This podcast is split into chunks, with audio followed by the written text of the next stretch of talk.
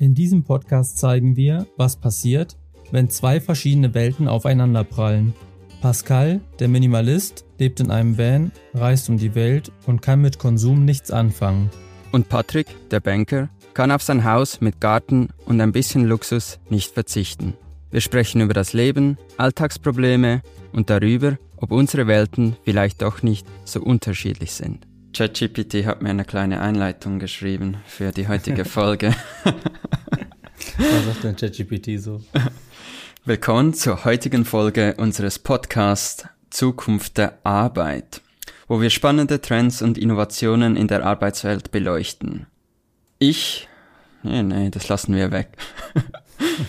ich arbeite nicht. Heute widmen wir uns einem besonders faszinierenden Thema, der 10-Stunden-Woche. Benjamin hat uns auf Instagram darauf aufmerksam gemacht und hat uns gefragt, wollte er nicht mal über dieses Thema sprechen.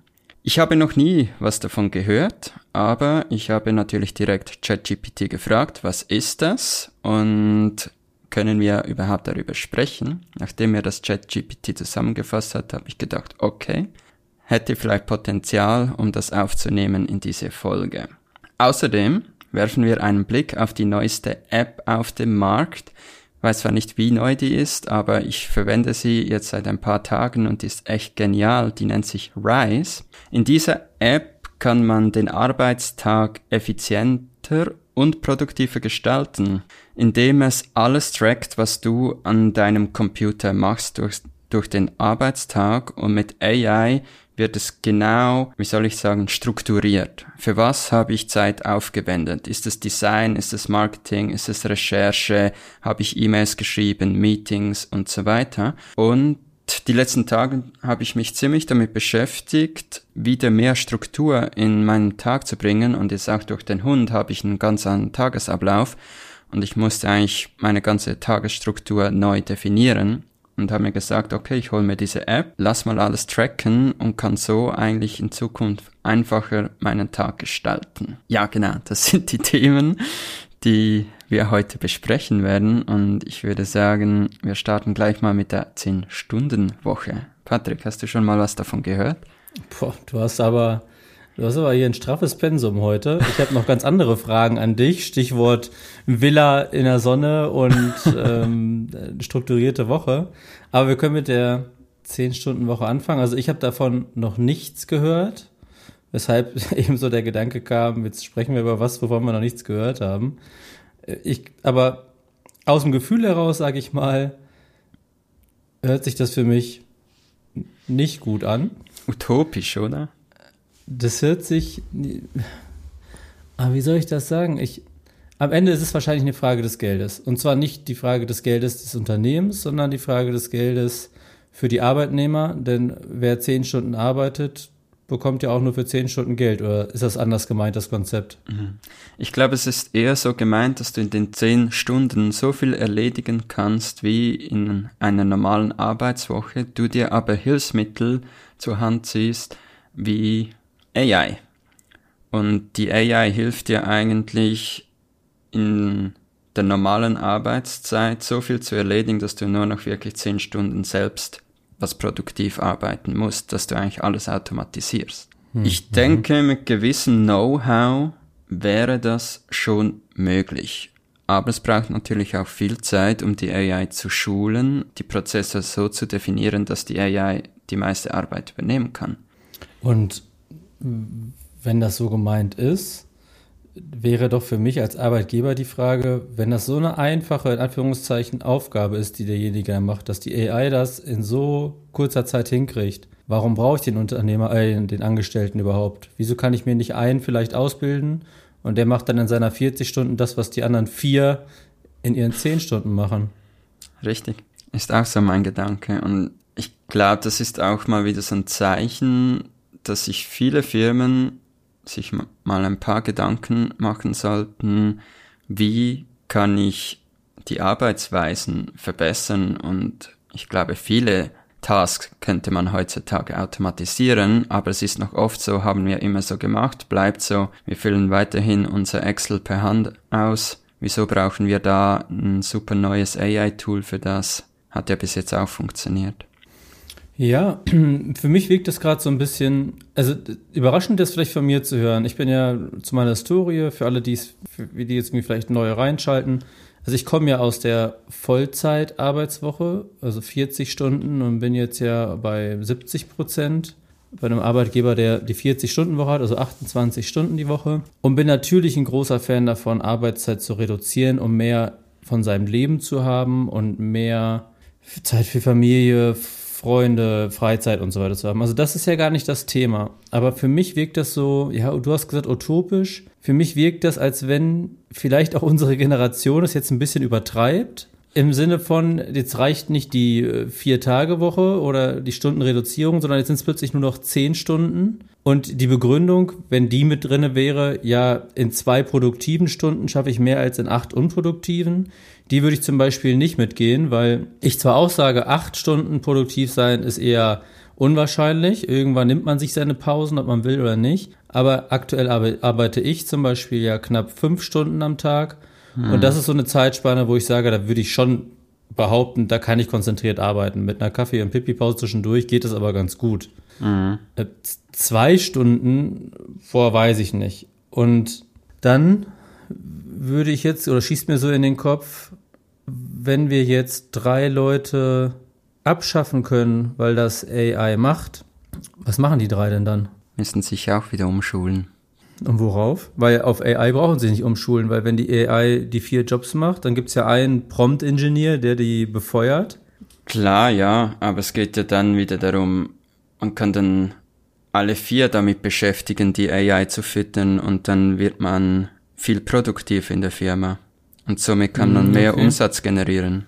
Ist ja wie früher, ja. als es noch keine Laufbänder gab und dann wurden Laufbänder eingeführt, dann wurde man einfach produktiver.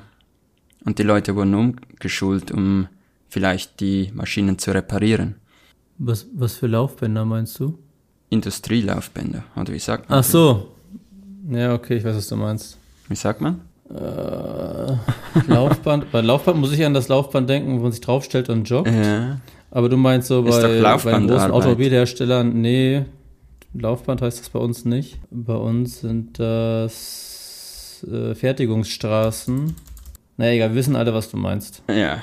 Aber da sind wir ja, ja. mal ziemlich gleicher Meinung wahrscheinlich. Ich habe auch das Gefühl, dass eine sechs Stunden Arbeitstags Struktur sehr, soll ich sagen, ja, das wäre möglich und auf das arbeite ich zurzeit jetzt auch gerade hin.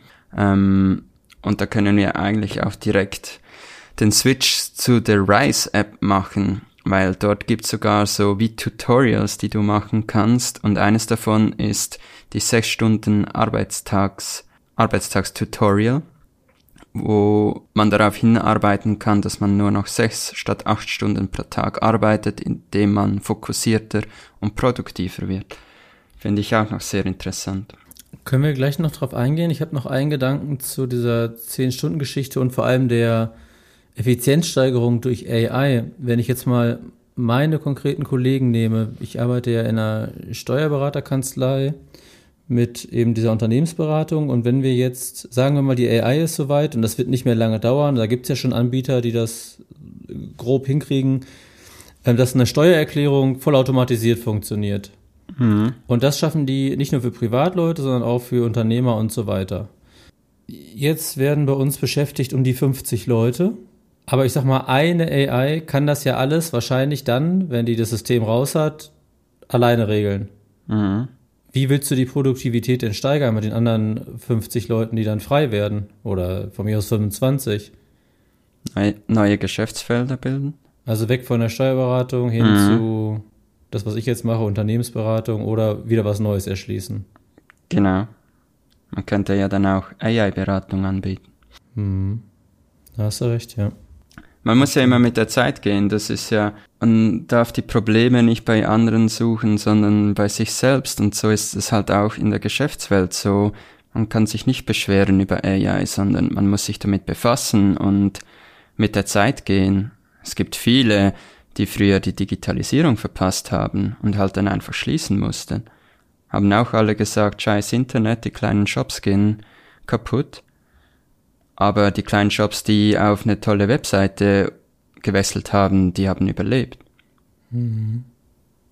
Ja, da müsste ich nochmal ChatGPT fragen, was man da machen kann. so, und, und, du hast die App Rise jetzt intensiver genutzt. Genau, also erstmal zwei Tage. Ähm, Finde es aber sehr genial, weil es syn synchronisiert mit deinem Kalender.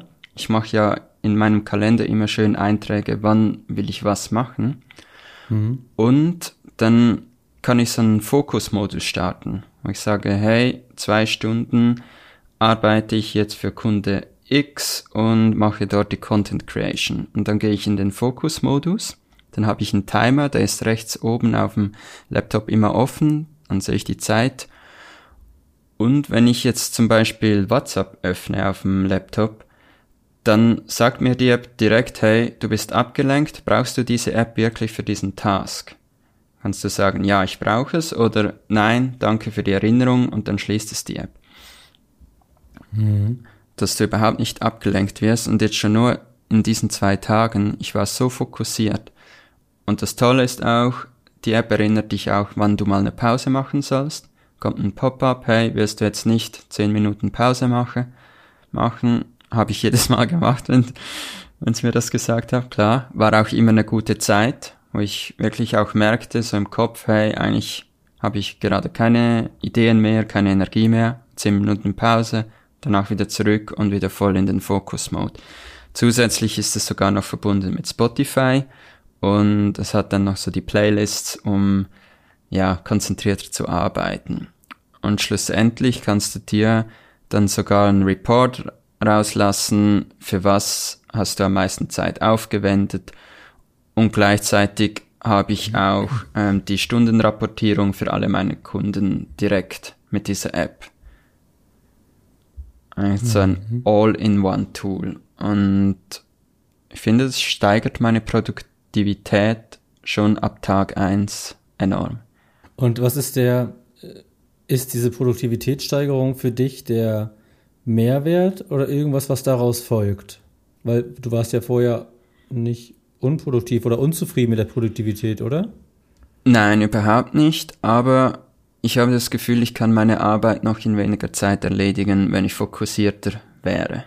Und das ist eigentlich okay. das Ziel mit dieser App, dass ich wirklich fokussiert arbeite und nicht abschweife zu irgendwas anderem und dann dort hänge, hängen bleibe. Mhm.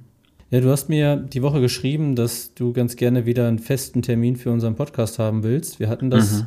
ganz zum Start mal, dann haben wir es immer so ein bisschen gefreestylt. Und als du mir das schriebst, jetzt weiß ich ja auch, warum du es gemacht hast, damit du das da entsprechend einpflegen kannst. Und hast du ja auch geschrieben, dass du wieder so ein bisschen Routinen äh, beherzigst und befolgst und so weiter.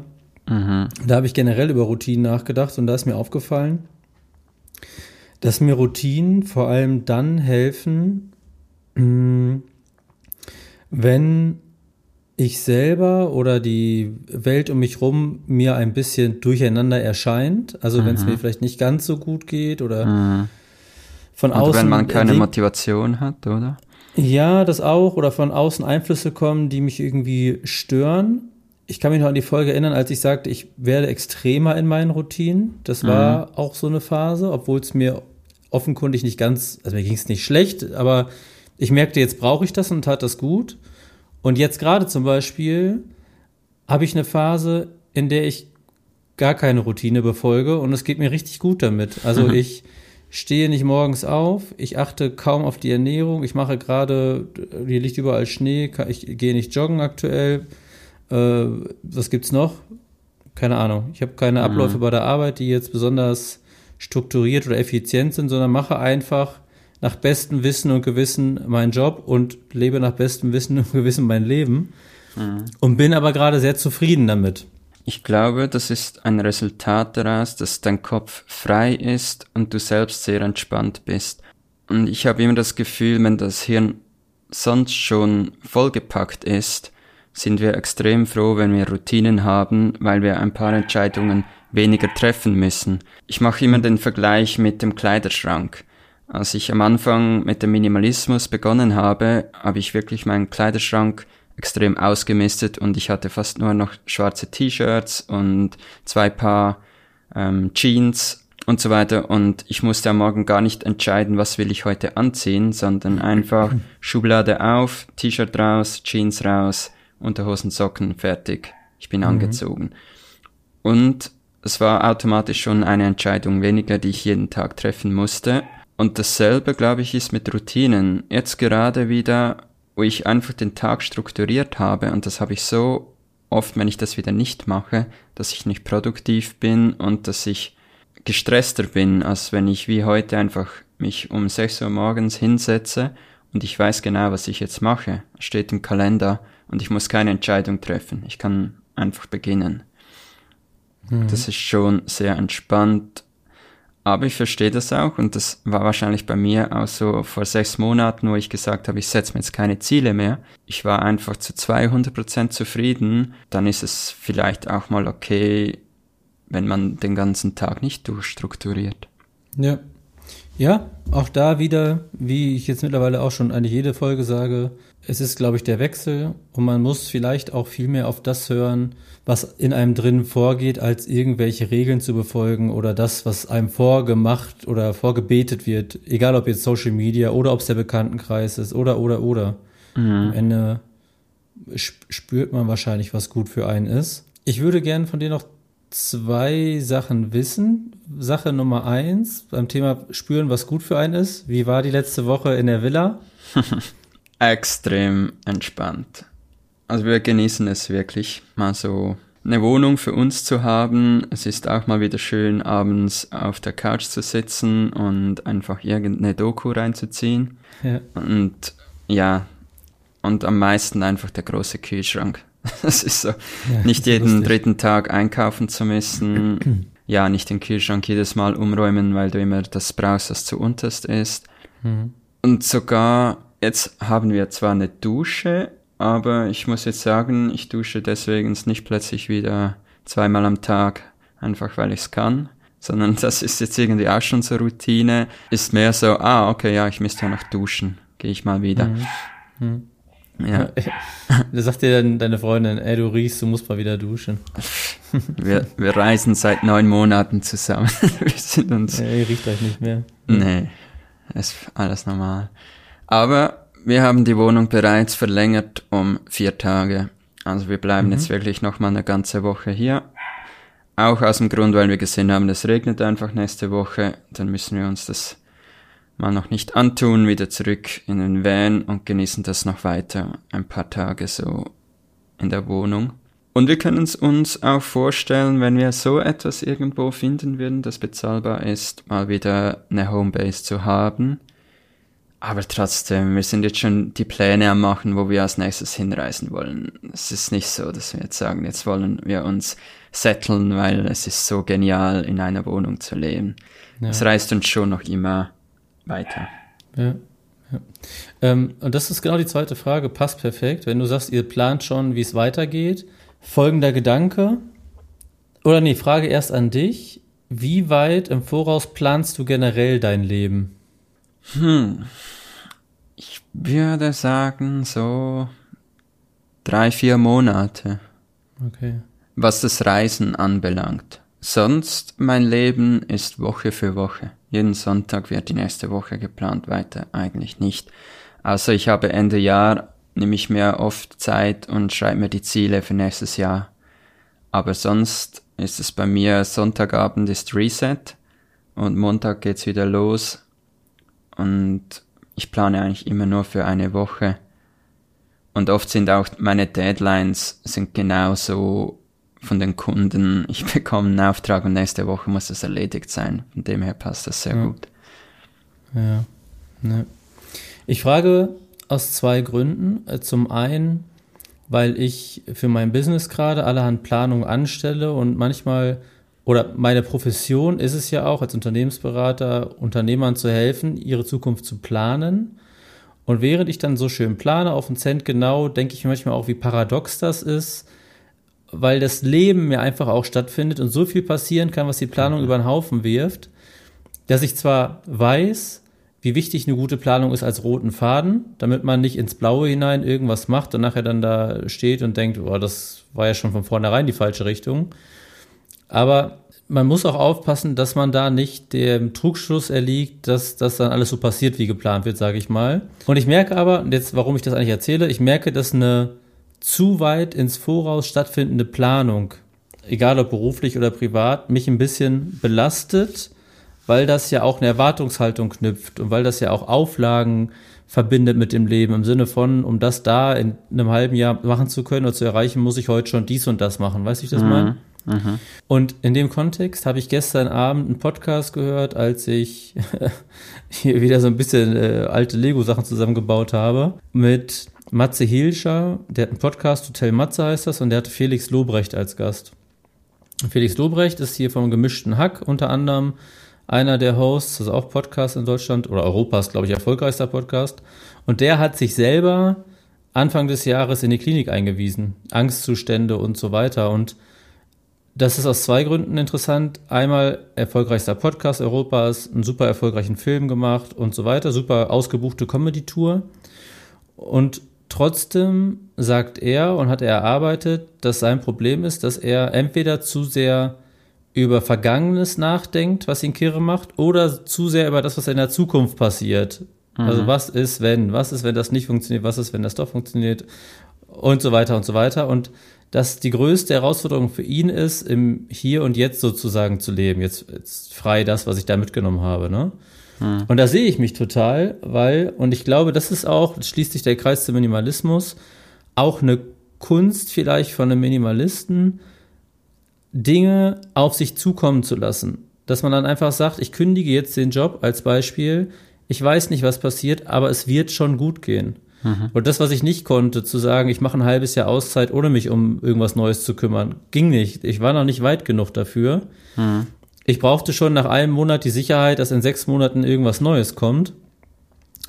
Aber sich davon zu befreien und dann durch diese Befreiung auch zu lernen, es funktioniert auch.